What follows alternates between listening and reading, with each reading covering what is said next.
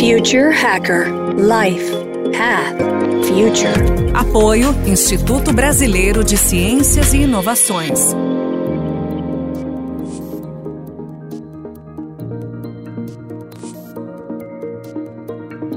Hello, everybody, and welcome back to the second episode of the international edition of Future Hacker with Nitesh Jain.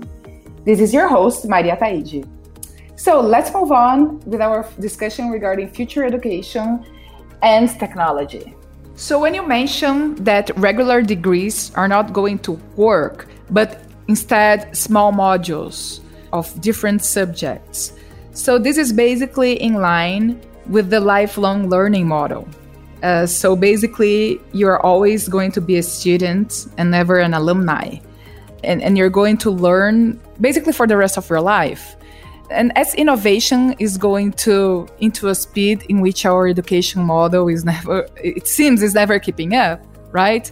We just keep learning about new things and we are able to address the market needs. So nitesh i have two questions for you so the first one is when it comes to this lifelong learning model do you believe in the education as a basically subscription model let's say just like a netflix platform of education. And my second question to you is I'd like you to go a little deeper about BeSingular approach. I, I know that you're focusing on younger generations. You're teaching kids about all those cool stuff involving coding, artificial intelligence, augmented reality. You mentioned you work in modules. So could you just tell our listeners a little more about it? Yeah, sure, Maria. So uh, to answer your first question, I believe the subscription model or the SaaS model is the way forward for education. I strongly believe in that. I will tell you a very interesting story. I was with an Israeli friend of mine, and uh, I asked him once that, you know, what are your daughters doing? He has two daughters. He told me that, look, Nitesh, I am. I have told my kids that they only need to focus on two things. One is language so he said English, for example, because uh, they can travel anywhere. And second is mathematics. He said, I don't care if they learn any other subject or not. And that intrigued me. I said, you know, why would you tell this to your daughters or your, your children? I mean, they, they need to finish education. He said, yes. But look, I don't even know what they want to do. They don't know what they want to do. And even if they know, we don't know whether that will be valid. It will be there when they actually need it. And that got me thinking. I mean this was like 3 years back and i said wow this is this is such an amazing answer. And it's true. I don't know that in 3 years what is that will be useful what i'm learning today. Therefore i believe strongly that small modules a subscription based model where accessibility to whatever you want to learn and know is available at a reasonable price is the way forward for education. And that that kind of fast enrichment uh, based on your desire is what you would take and apply in real life see what is happening learn from it and then when you're upgrading and moving forward in your life again you would go back and say you know what? I am changing job. I'm going to a different sector look i don't know anything about this area. Let me quickly have a 20 hour 5 hour course which is going to help me and then i'm going to again apply. And that's the way forward. That's what i think. So if you if you look from a BeSingular approach and what we are doing with kids is exactly that. I mean coming from manufacturing background learning so much about technologies flexibility how technologies are applied how we have to be agile and see you know which which product we need to manufacture try to quickly figure out in two or three months uh, set up the equipment and then go forward with it. BeSingular approach is extremely similar. And what we are doing over there is that modules are kept short. 10 to 15 hours we will train the kid to be able to do a live project. He would do a project. They would submit a project on the BeSingular learning management platform. Our trainers are evaluating it and giving suggestions or guiding the student to think more if something is not right. So we are focused completely on that we have infused 17 united nations sustainable development goals because we, f- we feel that every human being should know what these SDGs are, why and how they are going to impact humanity. There's a reason why UN has focused on in 17 areas because if we as humanity look and work towards those, those SDGs, we can make a better planet. So we are giving this education to the children while they are in the singular course, and we push them to create projects around these 17 SDGs so that they understand their responsibility as a citizen, uh, as an inhabitant of this planet. So this is what the singular approach is, and we believe that as the students keep progressing, if they have learned one particular language, if they have learned one particular tool, now they feel the need that they need to learn another tool. They can simply come back, enroll for a class. Will, the lectures will be 10 to 15 hours and uh, be ready again. So this is what we are doing here, and uh, yeah, I feel that this is this is the right approach. When we talk about the speed of tech evolution, and when we teach our kids about such advancements, how do you approach subjects like ethics, human relations, and legal and moral boundaries? And also, um, I'd like to ask you another question as well. So, you have a lot of experience in the manufacturing business, right? So, which lessons from manufacturing industry were you able to take and apply to the education sector? Ethics is something which going to be extremely important, uh, extremely significant as the tech evolution happens. Exponential progress of technology is going to leapfrog. When we look at various aspects of their usage, we would find that the, the pace of change is dramatic. Now, when we look at ethics and the application, uh, just look at the market of artificial intelligence. This market is going to be worth $203 billion by 2027, growing at a CAGR of 33%. With this growth, we can easily figure out that the gap between humans and machines is going to significantly reduce and we'll come to a point where there'll be little difference left in the uh, intelligence of machines and the intelligence of humans. This is critical to understand in today's world, and it is critical to understand how we are going to deal with this change simply because if we as humans do not follow certain regulations or ethics around it, probably we will lose the game to machines. I don't think any one of us is interested that this planet should be such where machines are ruling humans. They are telling us what to do what not to do probably with not that level of emotional degree as we humans would be having. That will be chaos right? At singular we we talk a lot on ethics on on technology side and we focus on five key elements which we call at BeSingular as bigger b-i-g-e-r with only one e where first b stands for bias and fairness how you are going to program and make the machines learn to be unbiased and be fair in the approach when as, as the intelligence uh, is being used. Second is uh, interpretability of the of the data. So how you interpret data is going to be critical. The g is governance uh, governance sorry uh, which is how we are going to lay the foundation of basics which what you call as boundary in which the entire intelligence and the ethics function will be operating in. Next is the ethics and regulation, uh, where the regulation surrounding it is very well defined. It's universal. I may say something is ethical in the Indian context. In Brazilian context, maybe something else is ethical. We need to have some common common boundaries because use of technology is going to be universal. And the R is stands for stands for robustness and security as to how secure and how robust the systems are, where we have significantly good uh, plugins or a good base where anything which is moving out of the boundaries in governance which we have decided, there the system actually stops or it gives us alarm in time. So these are five key elements which we talk a lot when we talk of ethics in terms of usage of technology.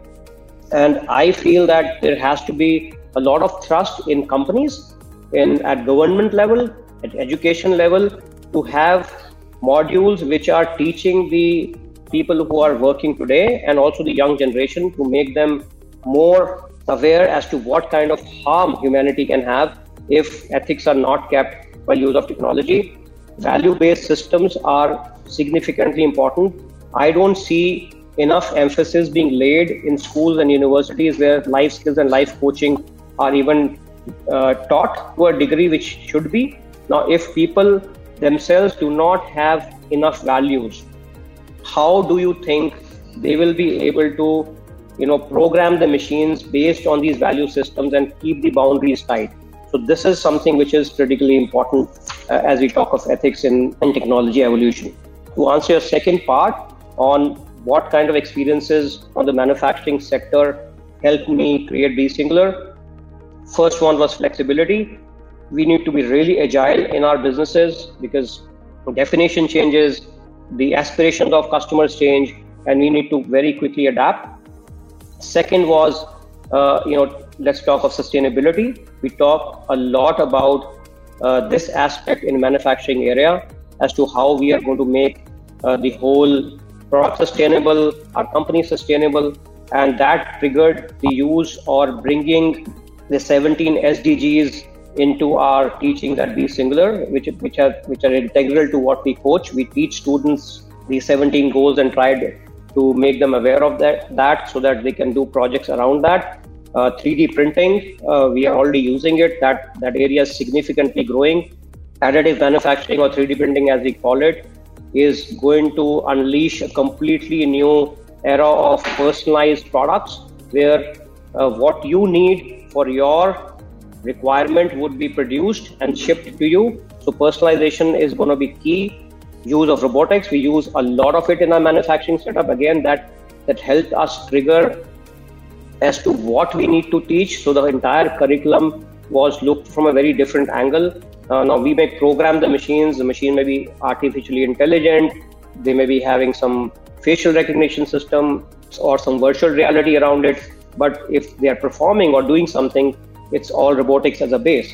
So all these different technologies is what we have been using together. When we looked at what we have learned over so many years of actually doing practically, that is something which really motivated us to curate a curriculum at BeSingular, which is going to be really useful for the students when they do the BeSingular course and either go for the next level of course or do a project on, or if they are graduating uh, from whatever whatever education they're having, they will keep that intact and try and use that.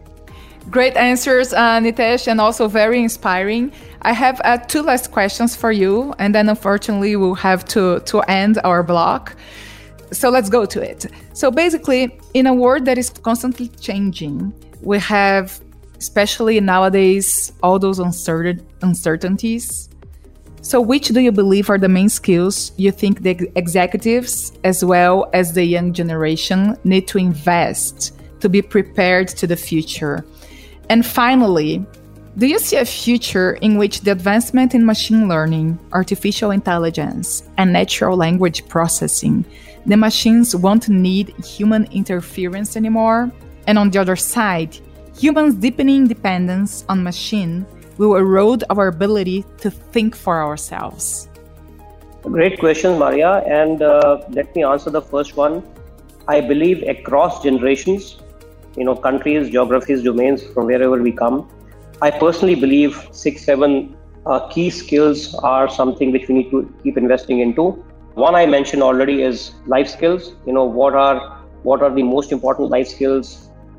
Uh, they need to be taught, taught and focused on critical thinking, different tools. Design thinking is, is gaining a lot of momentum. So those learnings really help person to to think in a very different way. Problem solving approach, deeper meaning of creativity and innovation. A lot talked about innovation, but you know the meaning is different for different uh, people. Really telling them how to actually go and innovate would be useful for executives or or young generation always.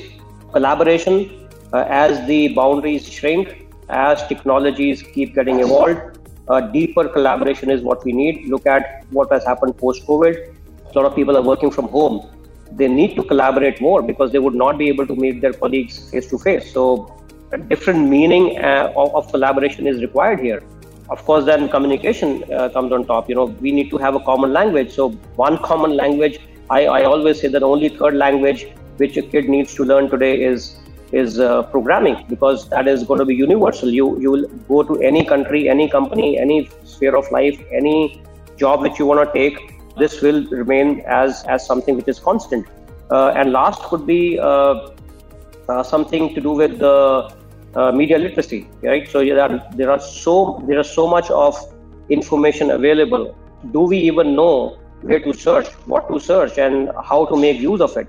So these are some common things which I feel would be required. They will keep constantly changing. The definition will keep constantly changing. And what, if we know or we are aware and we are constantly learning about these aspects in some way or the other, we'll be better prepared to deal with the uncertainties which we encounter. And to your last question, Maria, it's a, it's a very difficult question, but I personally don't fully agree that human interference will not be needed anymore. I mean, it will completely depend on us. We are creating technology, and it will be sad to see that we lose to the machines and don't keep the control to us. The development is exponentially at a different scale. There's a threat also, and there's an opportunity also for the planet and for us. It is up to us as to what boundaries we want to keep to ourselves and not to keep to ourselves. I would hate to see a, a society which is slave to our own creation. That is something which which will be a sad part. Of course, there are. I mean, Ray Kurzweil, the author of Singularity, uh, the Singularity is Near. I mean, he talks a lot about the human mind and machine will will you know match, and then there'll be a there'll be a phase where the machines will take over the human computational power. Now, once that happens, then you've lost to the machines. Therefore, it will be significantly impl- important for us to really take a call as a society as to what we want to do. Yes, if we keep evolving the machines the way are the way they are, we would probably would not. I mean, the machines would not need human interference. But as I said, I mean, are we wanting that or not wanting that? That's a question which humanity has to answer. Yes, definitely. We have a lot to think about and a lot to, to discuss, especially, right? So, Nitesh, thank you so much for your time with us today. It was such a great interview. If I could, would just keep speaking to you. Unfortunately, our time is over. So, thank you so much for being here. Everybody, this was Nitesh Jain, and we are going to, to have the link of BeSingular University uh, as well here in the description of the, the podcast. And Nitesh, if you'd like to have any final words, please let us know. Uh, thank you, Maria, for inviting me. It was great talking to you. I mean, you really had some very interesting questions. My only final thoughts to all the parents and the young generation who would be listening to this uh, this podcast is you need to be really flexible. I would request the parents, I, and, I, and I'm telling you this from my personal experience, we have spoken to a lot, a lot, and we continuously keep doing. I think as parents, it's much bigger responsibility today in front of us where we let our kids be flexible, let them explore what they want to do, and please focus on building their skills. It's not important what degree they have. If they do not have the skills, they will be left behind. And tech is the future, and let them learn tech. They should be creators of tech and not merely users of it. And when we see our kids being creators of tech, please ensure that they keep the value system intact so that we have a great future and we together are able to solve global great, challenges uh, which can make our planet and humanity better. Thank you so much. Future Hacker Life Path Future. Apoio Instituto Brasileiro de Ciências e Inovações.